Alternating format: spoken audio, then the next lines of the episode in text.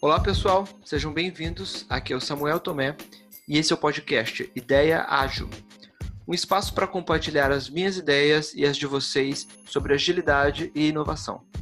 Se você é fã desse tema tanto quanto a gente, não se esquece de seguir esse canal na sua plataforma de áudio de preferência e compartilhar.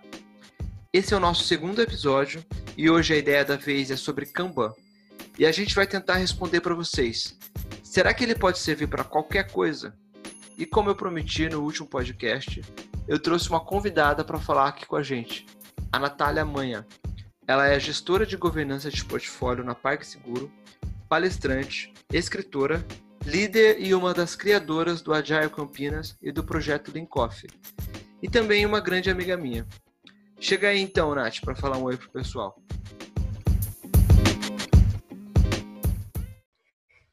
Oi, pessoal. Obrigada para quem estiver ouvindo e parabéns, Samuel, pela iniciativa. Muitas pessoas me procuram interessadas nesse tema e pelos cases que tenho na área de infraestrutura e jurídico. Eu também já atuei na capacitação de pessoas de RH e outras áreas para aplicação dessas práticas como Kanban e acho que vai ser excelente a gente falar sobre esse assunto para poder compartilhar isso com outras pessoas. Legal, obrigado. Seja bem-vinda, viu, Nath? Vai ser um prazer bater um papo com você. Bom, para dar uma introdução para o pessoal aqui, o Kanban, que é o nosso tema de hoje, se eu fosse descrever ele numa frase, eu diria que é basicamente um sistema de gestão visual utilizado para registrar atividades em forma de cartões. É literalmente a gente vê as tarefas em um fluxo, de uma forma que ajude a melhorar o seu processo. Tanto que a palavrinha que vem do japonês significa kan, visualizar, e ban, cartão ou seja, visualização em cartões. Só que, lógico, é bem mais complexo do que isso, né? E aí a gente olha para todas essas etapas, processos, regrinhas e recomendações que o Kanban pode trazer e se depara com a nossa realidade, que às vezes é um pouco caótica e fica se perguntando: beleza, como melhor eu posso utilizar o Kanban? Por onde que eu vou começar? Será que ele serve para mim? E por essas questões, eu convidei aqui a Nath hoje, que é especialista nesse tema, já palestrou sobre isso e já ajudou muita gente a começar a trilhar esse caminho cambanzeiro que a gente fala, né? Então, conta aqui pra gente, Nath, o que, que você acha quanto a, a isso? Você acha que o Kanban ele pode ser adaptado para qualquer tipo de ambiente?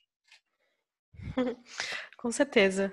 É, eu diria que não é o Kanban ser adaptado, né? Mas ele, como você falou, dá visibilidade às atividades que estão no sistema. E essa questão do ambiente caótico, ele é muito interessante. Eu já atuei com áreas onde a gente tinha centenas de cartões andando no fluxo ao mesmo tempo. E o número de dependências era tão alto que era praticamente impossível limitar o trabalho em progresso.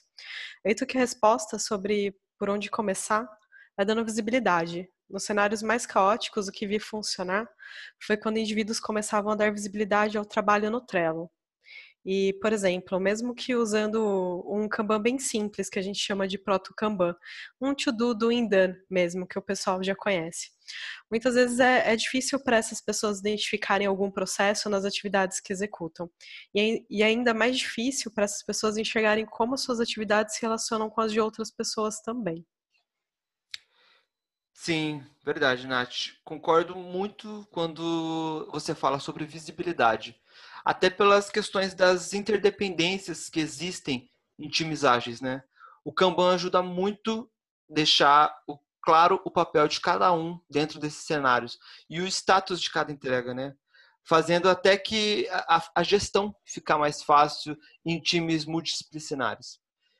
E assim, no mundo de desenvolvimento de software, o Kanban já é realidade há muito tempo, né? Ele trabalha muito bem com o Scrum e a gente tem vários casos de sucesso para citar.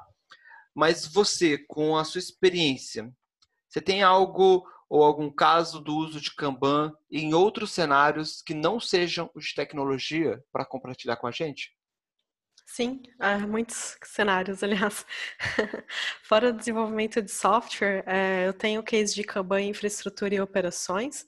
É, que também foi apresentado numa palestra, e que apesar de ser de tecnologia, ele tem sido muito procurado, porque, como você falou, ele já é uma realidade em desenvolvimento de software, mas ainda dentro de tecnologia nós temos áreas que não estão utilizando essas práticas. Então, infraestrutura é um caso desses, a parte de segurança, esse pessoal ainda está começando a trilhar esse caminho. Lógico que a gente deve ter casos por aí também, que talvez não, não sejam tão mencionados, mas é, esse é um tema que eu vejo que o pessoal tem me perguntado muito. E fora de tecnologia mesmo, eu tenho um caso de aplicação na RH, onde a gente começou com o uso de Kaizen, é, em um ciclo de 15 dias, como se fosse um workshop, começando com mapeamento de cadeia de valor e oportunidade de melhoria no processo de contratação de estagiários. Então, a gente pegou um processo do RH para começar a olhar para ele, que era um processo problemático, e buscar melhorias.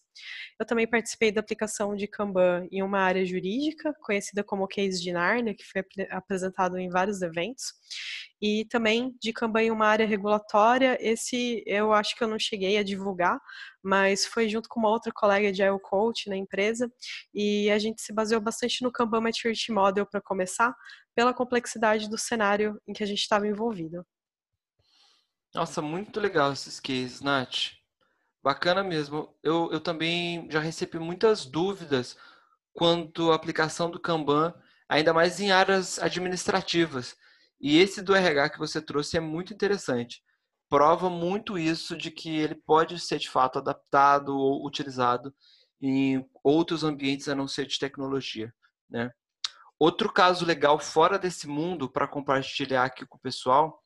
Hoje eu estou trabalhando na Globo e eu estou vendo um movimento muito legal da utilização do Kanban lá dentro, é, desde do mundo de tecnologia, né, que eu faço mais parte hoje, mas também na produção de conteúdo, para novelas, realities, os programas, e tem sido muito legal ver essas facetas do Kanban exploradas dessa forma. E você comentou sobre o KMM, né? O Kanban Maturity Model, que é basicamente os níveis de maturidade que o Kanban traz. Esse assunto, ele, lógico, ele rende muito. Para a gente explorar mais sobre ele, precisaria de um podcast inteiro só para esse tema. Já fica a dica aqui para o próximo. Mas já que você citou e a gente está falando sobre isso, para o pessoal aqui entender, você pode descrever um pouquinho mais esses níveis de maturidade e em qual, quais deles ou qual dele você enxerga que o time começa a ter uma visibilidade legal, Nath? Legal. Bom, o KMM, como você falou, ele é um tema extenso.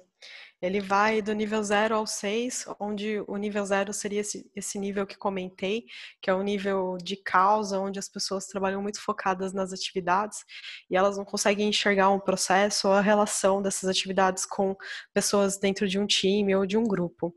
E, e acredito que é dessa passagem do nível 0 para 1 um que a gente tem que começar a trazer essa visibilidade. No caso onde a gente teve esse desafio, a gente usou o KMM justamente como um guia para dar um norte e passo a passo na construção e na aplicação dessas práticas. Tirar um time do nível 0 para o nível 1 um é bem difícil, leva tempo e a gente tentou ir direto para colaboração, mas a gente viu que tinha que dar um passo atrás e começar talvez de uma organização individual dessas atividades e aí nesse caso com o uso do Trello e esse Proto Kanban, para as pessoas começarem a perceber que existiam sim fases é, como de aprovação e outras dependências, onde valia ter a visibilidade do grupo como um todo. Então você começa a levar o time desse nível 0 para o 1 e do 1 para o 6, aí é um caminho bem longo que realmente a gente precisaria de bastante tempo para falar sobre isso. Legal, sim, nossa, com certeza. Mas ótima explicação, Nath, valeu. E já deu para ter uma boa noção, né? A partir do nível 2, então, que a gente começa a ter uma visibilidade mais clara aí dentro das equipes. Para a gente falar dos outros níveis, como eu comentei, a gente vai precisar de um podcast só para ele. E se você pudesse dar uma dica, Nath, para quem está começando aí na agilidade e escolher o Kanban como ferramenta processual, além de tudo que a gente já falou aqui, o que mais você acha que poderia dizer?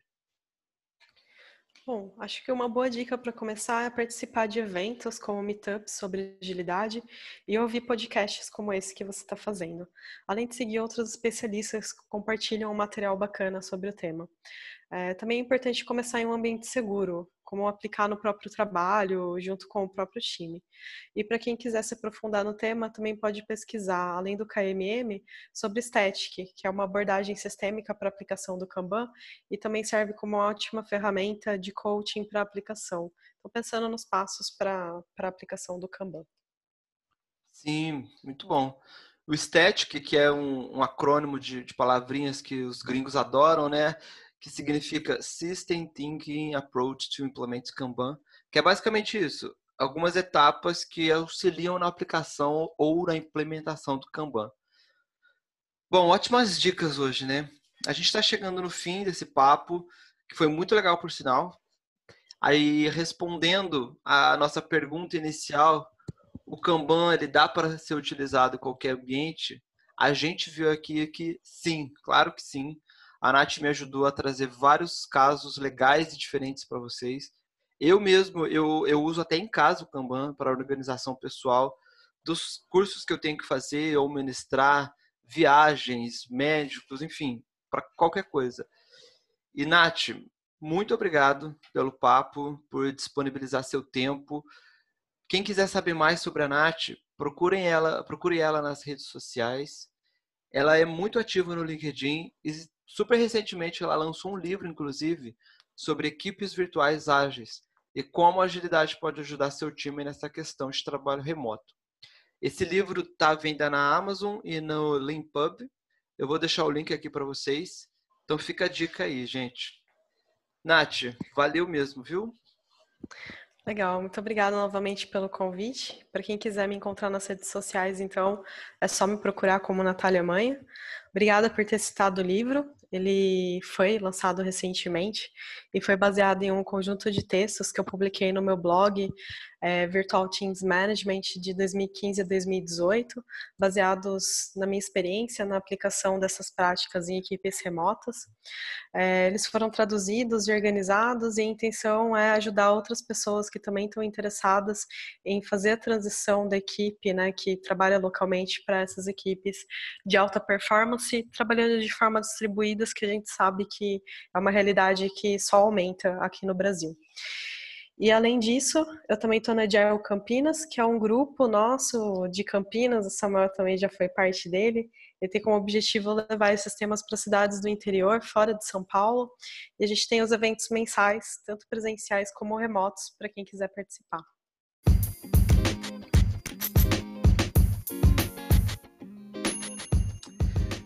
Bom, muito obrigado. Pessoal, esse foi o episódio de hoje do podcast Ideia Ágil Gostaria de agradecer novamente a presença da Nath, que agregou muito para o nosso papo. Espero que vocês tenham curtido tanto quanto eu e não se esqueçam de compartilhar e se inscrever por aqui. Fiquem ligados nos próximos capítulos e na próxima ideia. Obrigado pelo tempo de vocês e lembrem-se, continuem idealizando, mas sempre de forma ágil. Valeu e até a próxima!